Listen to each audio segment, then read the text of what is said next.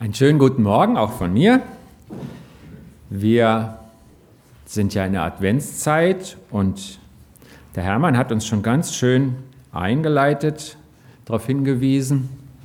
Vielleicht sehen wir auch gleich was, ähm, was Advent bedeutet. Advent heißt eben einfach Ankunft oder auch Erwartung, aber dann erwarte ich jemanden, nicht die Erwartung in meinem Kopf, sondern ich erwarte, ich erwarte was. Und ähm, es ist ja irgendwie die Jahreszeit, in der die Christen sich auf Weihnachten vorbereiten. Und da feiern wir ja, dass Gott Mensch geworden ist und in die Welt gekommen ist. Und sogar wenn man in, in weltliche Lexika sieht, dann sieht man, dass da aber jeder irgendwie weiß, der es wissen möchte, dass es da noch ein Kommen von Jesus gibt. Dass wir uns eigentlich auch auf ein Wiederkommen vorbereiten. Und in dieser Bedeutung ist mir Advent wirklich wichtig, weil ich den Eindruck habe an mir selber, das geht so schnell unter. Man ist so am Heute, dass man und am Hier, dass man diese Vorbereitung schnell aus dem Auge verliert für das, was wirklich wichtig ist. Advent ist also eine Zeit der Vorbereitung auf Jesu Kommen. Und dann ist die Frage, wir haben ja jetzt erst Halbzeit im Advent, ungefähr, zweiter Advent von vieren.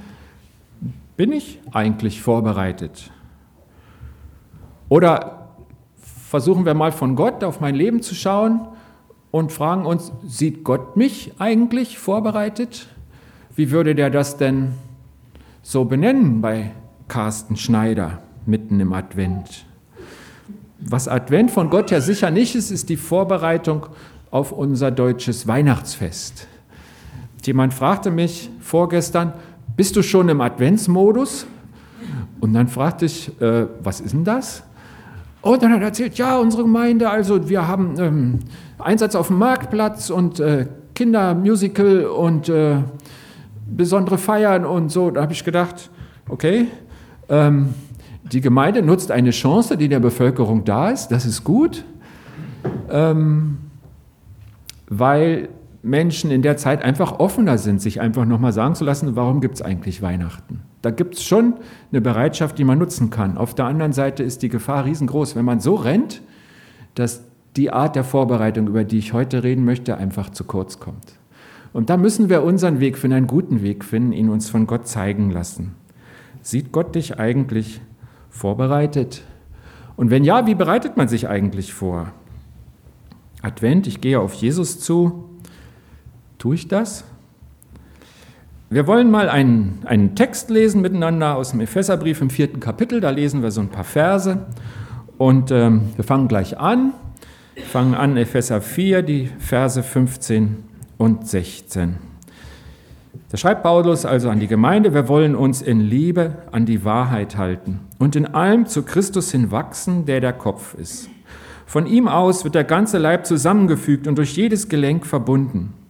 Jedes einzelne Teil trägt mit der Kraft, die ihm zugemessen ist, so bewirkt er das Wachstum des Leibes und lässt in Liebe sein eigenes Gebilde heranwachsen.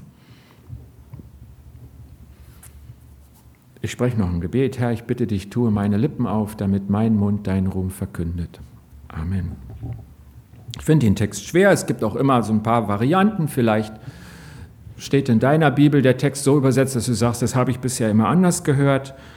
Ähm, wovon redet hier Paulus eigentlich? Und ich glaube, es geht um die Umsetzung der Liebe. Wenn wir mal genau hingucken, ist das Wort Liebe zweimal in den zwei Versen. In Liebe an die Wahrheit halten und er lässt, er, das ist Jesus, so bewirkt er das Wachstum des Leibes. Er lässt in Liebe sein eigenes Gebilde heranwachsen. Die Gemeinde, das ist sein eigenes Gebilde, sein Leib. Das ist was, was Jesus gehört. Und ähm, einmal sind wir es, wir wollen uns in Liebe an die Wahrheit halten. Und dann ist es Jesus. Er lässt in Liebe sein eigenes Gebilde heranwachsen. Advent, wir haben gesagt, geh auf Jesus zu. Wie geht denn das? Es geht irgendwie um die Umsetzung der Liebe.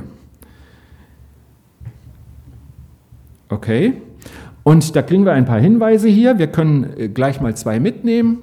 Ähm, es geht um die Gemeinde. Da ist dieses wunderschöne Bild, wo Paulus sagt, passt mal auf, Jesus, der ist ein Teil von euch. Erstmal gehört ihr alle zusammen. Ihr seid wie ein, ein Körper, also ein menschlicher Körper, zusammengesetzt, und zwar durch Jesus. Er, er hat äh, diesen Leib erschaffen und ähm, ihr seid auch verbunden. Immer wieder durch jedes einzelne Bindeglied, das kann auch Bindeglied heißen, nicht unbedingt Gelenk, je nachdem, wenn man in die Wörterbücher guckt. Also wir sind einfach durch ihn zusammengebunden. Also er sagt nicht, der Körper besteht aus vielen kleinen Häufchen, so kleinen ähm, Burgen, die ich im Sandkasten da mit meinem Förmchen gemacht habe, die nebeneinander auf dem Brett stehen, sondern er sagt, nein, das gehört alles zusammen, das hängt aneinander. Alle zusammen sind wir seine Gemeinde und zwar auch mit ihm ganz fest verbunden, denn ein Körper ohne Kopf, der ist tot. Den gibt es gar nicht. Das ist äh, traurig. Der lebt nicht.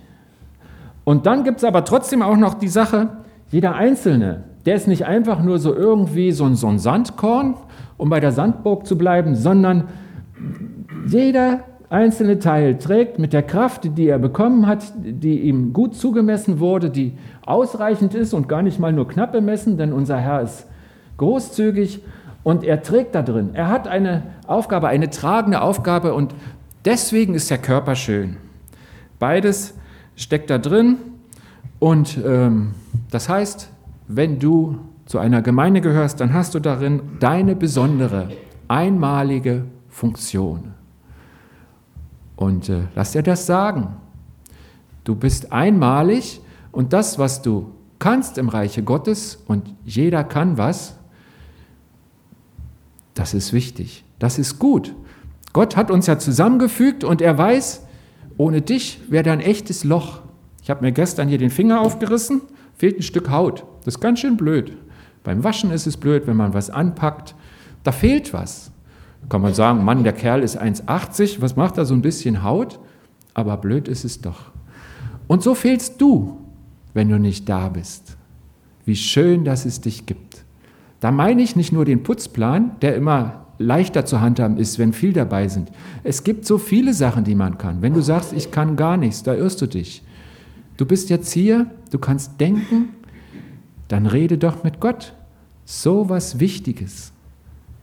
Und wie gut, dass es dich gibt. Du kannst Menschen begegnen. Eine Krankheit unserer Zeit ist, dass wir keine haben. Wenn du Zeit hast, dann bist du reich. Wenn du das in der Gemeinde einbringst, dann bist du nicht so ein kleiner Stück Fetzenhaut, dann bist du was Großes. Jeder von uns trägt mit der Kraft, die ihm zugemessen ist. Und zurück zu den Putzleuten. Ihr seid auch wichtig. Das ist so dieses plakative Beispiel, aber ähm, dass man gerne in dieses Haus kommt, das liegt an den praktischen. Und das ist die erste Einladung an alle Menschen, die uns noch nicht kennen. Es ist wirklich jedes Teil wichtig. Schön, dass es dich gibt. Also wir sehen, dass bei Gott immer zwei handeln. Das schauen wir uns jetzt mal auch genauer an. Hatten wir eben schon mal angeklingen lassen. Wir, das ist aktiv, wir wollen uns halten und in allen auf Christus hin wachsen. Die, die, Griechen, die können mit wenig Verben viel sagen. Hier stehen nur zwei Hauptverben in diesem ganzen Buchstabengewirr. Das ist das Wachsen, aktiv, das sind wir. Und äh, das andere, das Bewirken, das ist Jesus. Und diese Zweiteilung ist ganz typisch für unser Leben als Christsein. Das ist immer so. Es gibt zwei Seiten und die gehören zusammen. Das eine ist, lass Gott machen. Lass Gott machen. Gott möchte an dir handeln und er macht es gut. Lässt du ihn machen? Er ist mit einem super Plan schon mitten dabei, bei dir und bei mir. Lässt du ihn machen? Und das andere ist, was trägst du denn dazu bei? Tust du deinen Teil auch? Bist du aktiv? Gehst du auf Jesus zu? Bei Gott handeln immer zwei. Jesus hat mal gefragt, wird der Menschensohn, wenn er kommt, auf der Erde noch Glauben vorfinden? Das war eine bange Frage bei ihm. Er hatte eine Befürchtung. Wenn Jesus kommt, wir sagen, das klingt im Advent mit, wenn Jesus wiederkommt, wird er noch Glauben vorfinden auf der Erde? Also überall, in Südafrika, in Deutschland, in Hasloch. Bei mir, wir haben ja überlegt, wie, wie sieht er mich eigentlich? Wird er Glauben bei dir vorfinden? Woran wird er denn das merken? Wir feiern jetzt Advent. Gehst du auf Jesus zu? Bist du vorbereitet? Oder lebst du etwas anderes? Und dieses andere, das beschreibt Paulus auch. Wir lesen einfach mal ein bisschen weiter. Wohin führt denn das Leben ohne Gott? Wir sagen, ich gehe auf Jesus zu, aber das machen ja nicht alle. Wohin führt es denn, wenn ich andere Wege gehe? Wohin führt der Prozess ohne Gott? Und zwar läuft in jedem Leben ja ein Prozess ab. Jeder ist irgendwie in Entwicklung unterwegs.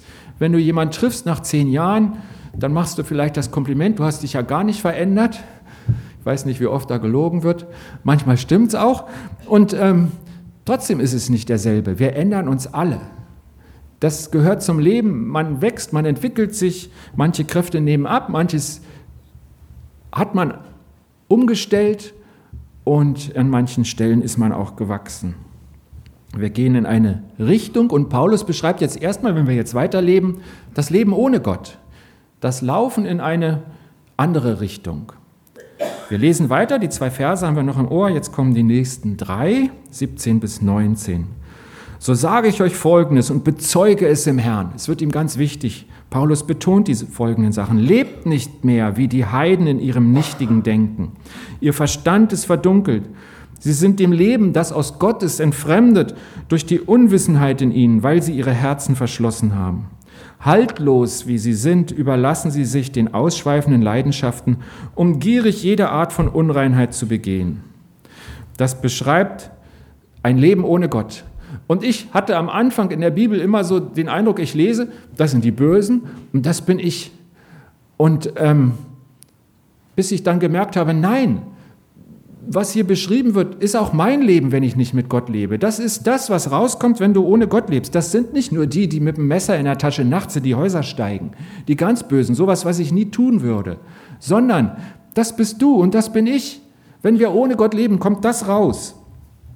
Ohne Gott fehlt mir die Orientierung. Ich habe ja mal so ein paar Sachen blau unterlegt. Wir gucken mal drauf. Ich weiß einfach nicht, was ist wahr und was ist falsch. Was ist gut und was ist schlecht.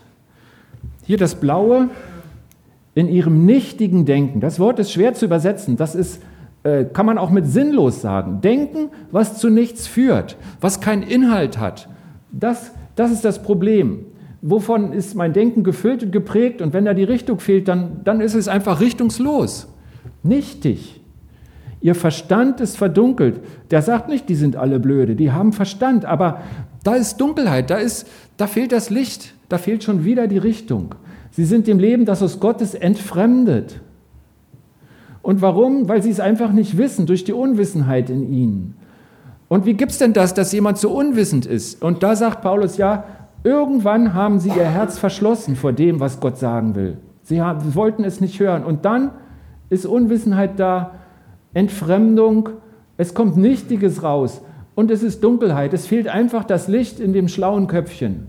So beschreibt er alle, die ohne Gott leben, nicht irgendwelche bösen Buben, die nur nachts unterwegs sind. Haltlos sind sie. Das Wort beschreibt es vielleicht in einem Wort. Und dann kommen irgendwelche Sachen raus, wo wir sagen, so leben wir ja nicht. Sie überlassen sich ausschweifenden Leidenschaften, um gierig jede Art von Unreinheit zu begehen. Ist denn das so? Übertreibt jetzt der Prediger da vorne? Was, was, was ist denn da gemeint? Was sehen wir denn heute? Und da ich erst mit 24 Jahren angefangen habe, wirklich mein Leben auf Gott auszurichten, habe ich gedacht, was, was sehe ich denn so? Ich, ich sehe an mir selbst auch, was mir wichtig gewesen ist und ein Trend, wo ich immer fragen muss, ist das noch mein Weg oder gehört es dazu nicht, ist dieses Mithalten bei den anderen, deren Urteil mir viel wert ist. Vielleicht rauchen andere oder sie trinken oder sie kiffen. Mache ich mit oder schwimme ich gegen den Strom? Es kostet mich Anerkennung. Ich glaube, wir alle werden getrieben von einer Sehnsucht. Eine Sehnsucht nach Liebe und Anerkennung. Jeder sucht ein bisschen unterschiedlich, aber wir suchen alle danach. Das ist wie so ein, wie so ein Vakuum, so eine Leere. Wir sagen immer das Herz, aber das Herz ist ja hohl, nicht? eine Pumpe. Da läuft das Blut durch. Und bildlich gesehen, da ist was hohl. Und was durchlaufen sollte, ist Liebe. Und wenn wir die nicht spüren, dann sagen wir, da fehlt was, da muss dringend was rein, damit ich lebe.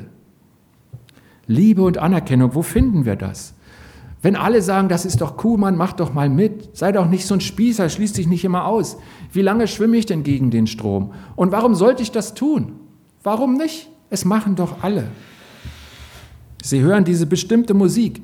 Ich höre sie auch. Sie reden viel negativ. Es färbt auf mich ab. Glaub nicht, dass das keinen Einfluss auf dich hat. Wir Deutschen, wir können ja so schön auf hohem Niveau jammern, sagt man so. Und als ich aus Brasilien kam, denen geht es viel schlechter und die jammern weniger, jedenfalls in der Zeit, wo wir da waren, habe ich mir vorgenommen, das nimmst du mit nach Deutschland. Ich jammer nicht mehr. Und es ist so schwierig. Ihr müsst mir dringend helfen. Wenn wir es alle versuchen, könnte das klappen. Andere reden negativ. Und das färbt ab. Schwimme ich gegen den Strom oder halte ich mit? Mein Einsatz für Anerkennung. Andere haben eine andere Idee. Die sagen, ich spare für das tolle Auto. Ich, ich, in meiner Garage ist kein Platz, das bleibt draußen. Jeder kann sehen, was ich für ein tolles Auto habe. Ich ziehe mir die tollen Klamotten an. Ich weiß, was inne ist. So wie der Pastor da vorne, so würde ich nie rumlaufen. Altmodisch. Mann, ich habe die Sachen von der Marke XY. Ich kann es euch nicht mal sagen, das ist so ein Feld, wo ich nicht sende. Aber ähm, ich arbeite mich beruflich nach oben, um jeden Preis. Ich, ich schaffe das, ich habe die Position. Aus dem Nichts, guckt mal her, jetzt bin ich hier und habe diese Position. Ich arbeite in meiner Figur, im Fitnessstudio, in Abnehmkuren, durch die Einnahme von Pulvern und Präparaten. Ich setze mich voll ein und ich hoffe auf Anerkennung. Ich hoffe auf dieses Staunen, auf dieses Mann, vielleicht sogar auf Liebe. Kriegt man die so? Dieses Vakuum, was füllt es aus? Ich gebe meinen Körper und hoffe dafür Liebe zu bekommen. Ist, ist Sex Liebe? Es fühlt sich im Moment wie Liebe an, aber sie bleibt nicht. Wenn Sex Liebe wäre, bräuchten wir nur Bordelle. Dort wäre immer Liebe da. Aber Liebe ist mehr. Und ich finde sie nicht über den Sex, sondern wo echte Liebe ist, kann zwischen Mann und Frau die körperliche Vereinigung hinzukommen. Aber schwimme ich gegen den Strom oder suche ich den einfachen Weg, den anderen? Was ich höre, hat Einfluss auf mich, hat mal ein schlauer Mensch gesagt. Was lasse ich an mein Ohr kommen? Es ist ein Weg und ein Prozess. Wenn Gott nicht den Liebestank füllt in dir und dir nicht sagt, wie dein Leben gelingt, versuchst du es ohne Gott auf deine Weise auf die Weise, wie es die anderen dir vorleben. Und dieser Weg führt bergab. Nicht nur weg von Gott, sondern auch weg von dir selbst. Er zerstört deine Gaben, deinen Wert. Aber so muss es nicht sein. Öffne dein Herz für Gott. Jesus kann dich verändern, egal wie weit du schon gegangen bist in der falschen Richtung weil das so viel besser ist, so radikal anders, beschreibt Gott das in radikalen Worten. Er gibt dir ein neues Leben. Du ziehst es an wie ganz neue Kleider. Wir lesen jetzt mal weiter, was Paulus schreibt. Immer noch direkter Anschluss an die Verse. Denn mit Jesus, sagt Paulus, ist alles anders. Ich lese die Verse 20 bis 24. Ihr aber habt von Christus etwas anderes gelernt, wenn ihr ihn wirklich gehört habt und durch ihn unterrichtet worden seid, wie die Wahrheit in Jesus ist. Legt den alten Menschen mit seiner früheren Lebensweise ab, der durch das getäuschte Verlangen zugrunde geht, und lasst euren Geist und Sinn erneuern. Zieht den neuen Menschen an, der nach dem Bild Gottes in Gerechtigkeit und Heiligkeit der Wahrheit geschaffen ist. Soweit Paulus. Es ist richtig spannend, ihm zu folgen.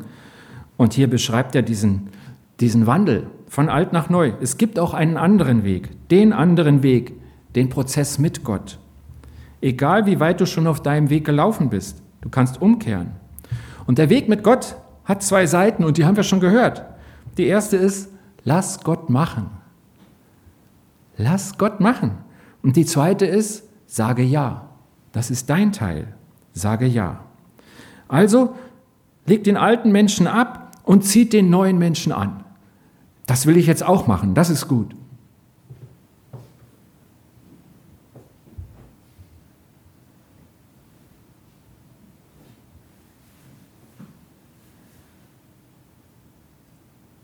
Optiker sagen, ich bin herzlos. Zumindest zu meiner Brille.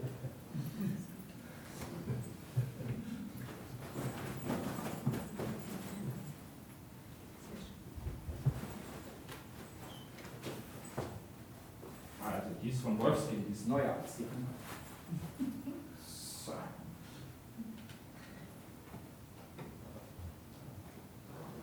Okay, ich habe die neuen Kleider an. Wollt ihr mich sehen? Ja. Okay. Ähm, Habe ich den Text richtig verstanden? Wir gucken einfach mal auf unseren Text. Da sind so ein paar Sachen jetzt rot geraten.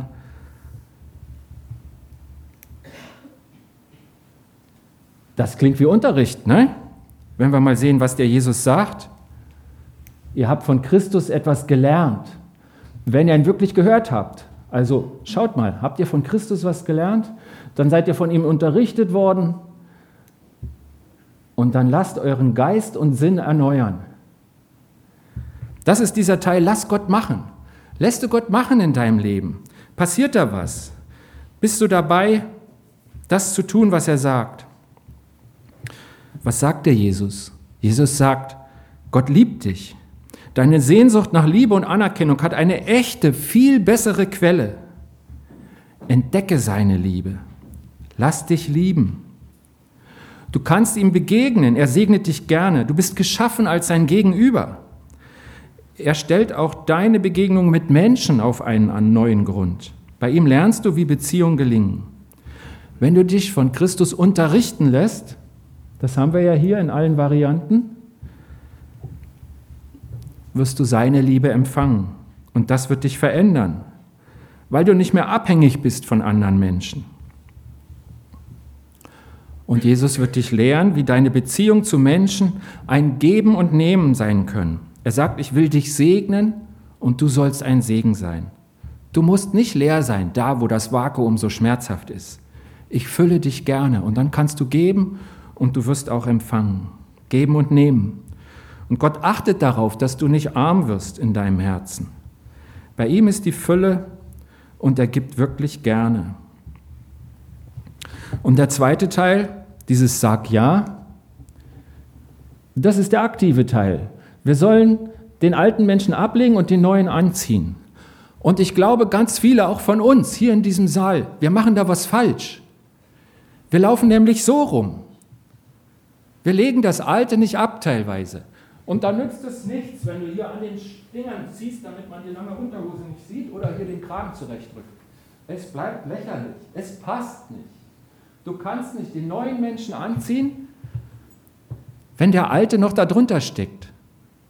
Es geht einfach nicht. Und vielleicht denkt er daran, an diese peinliche Nummer am zweiten Advent und es erinnert euch nicht an den komischen Pastor, sondern daran, dass da was nicht funktioniert, dass es einfach nicht geht.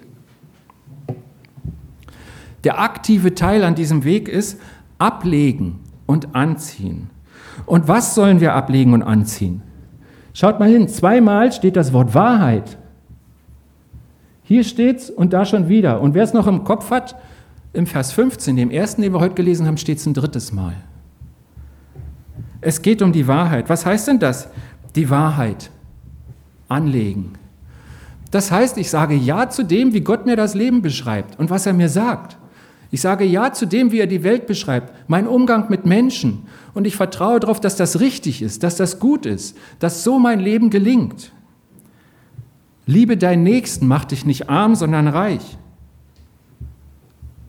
Glaubst du das? Das wäre das Ende von Egoismus. Und das wäre ein altes Kleid.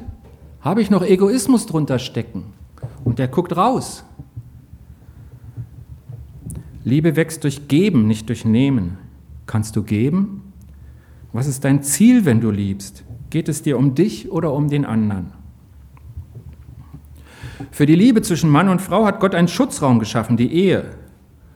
Dorthin gehört auch der Sex. Tun wir mal so, als wären wir am Anfang des Lebensweges mit der Perspektive darauf, das Leben zu gestalten. Wenn du heiratest, dann mal. Glaubst du, es hilft dir, diese Ehe, die dann kommt, gut zu leben, wenn du den Sex mit vier anderen Menschen vorher vergleichen kannst? Meinst du, das ist die gute Investition? Oder glaubst du, dass der Sex deiner Ehe helfen kann, wenn es für dich eine Erfahrung ist, die du nur mit diesem Menschen teilst. Und da meine ich Männer und Frauen. Glaubst du wirklich, dass es wahr ist, was Gott sagt? Gott sagt die Wahrheit. Aber wollen wir sie hören? Oder gucken da noch alte Kleider raus? Und ich sage, nee, die lege ich nicht ab. So, die Zeilen Jesus ziehe ich an, aber nee, das mache ich weiter. Glauben heißt nicht nur, ich halte für wahr, dass Jesus gestorben ist und der soll auch mich gerettet haben. Glauben heißt immer auch, das sagt die Bibel an vielen Stellen, dass ich den alten Menschen ablege und den neuen anziehe.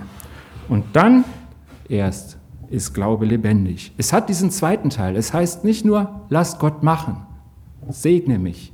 Das ist ein wichtiger erster Teil. Aber das heißt auch, was tust du denn? Wie ist deine Antwort? Wenn du Ja sagst, ist das nicht nur ein Wort, sondern auch ein Handeln. Und das kann Gott sehen. Lass Gott machen, sage ja. Halte ihm still, lass zu, was er tut und handle selbst. Ich werde jetzt in dem Fall den neuen Menschen mal wieder ablegen. Dann fühle ich mich ein bisschen wohler. Ups.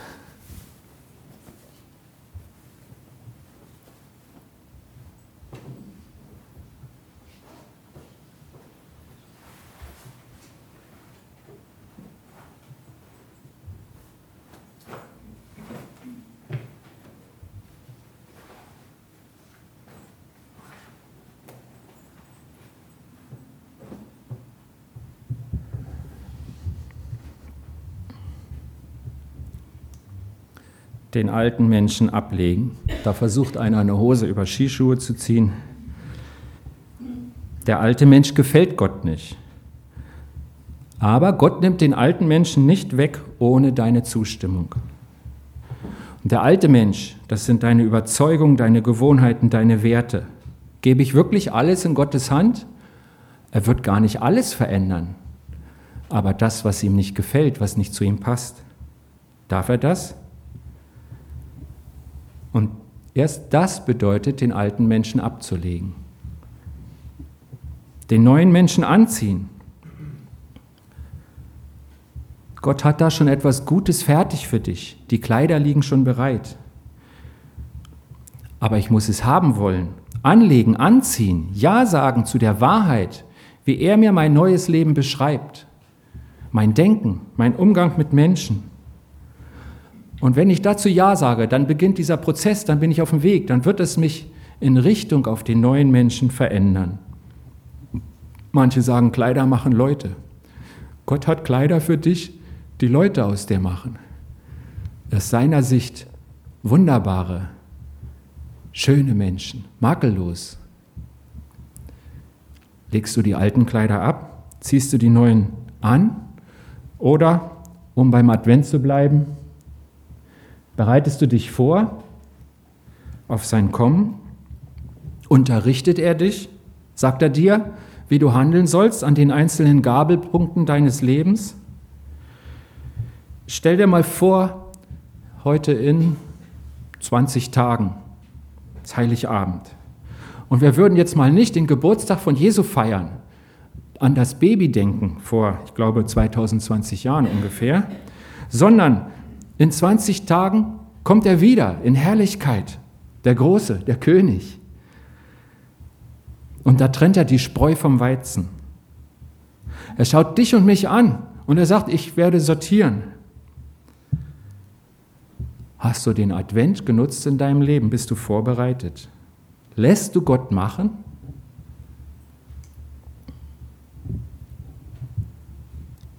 Und sagst du ja? Möchte beten.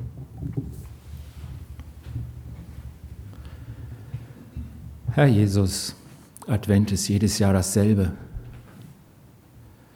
Aber der Advent, den du meinst, der geht das ganze Jahr. Ich bitte dich so sehr, dass wir alle im Advent leben, dass wir den alten Menschen ablegen und den neuen anziehen und dass wir es zulassen, dass du selbst uns vorbereitest auf dein Kommen. Du hast so gute Ideen über uns, aber wir müssen auch Ja sagen. Wir müssen dich lassen. Wir müssen das tun, was du sagst. Und dazu hilf uns doch. Es geht nicht um die anderen. Du redest mich und uns an. Bitte hilf doch, dass du wirklich in uns lebst. Ich danke dir, dass es Advent gibt. Amen.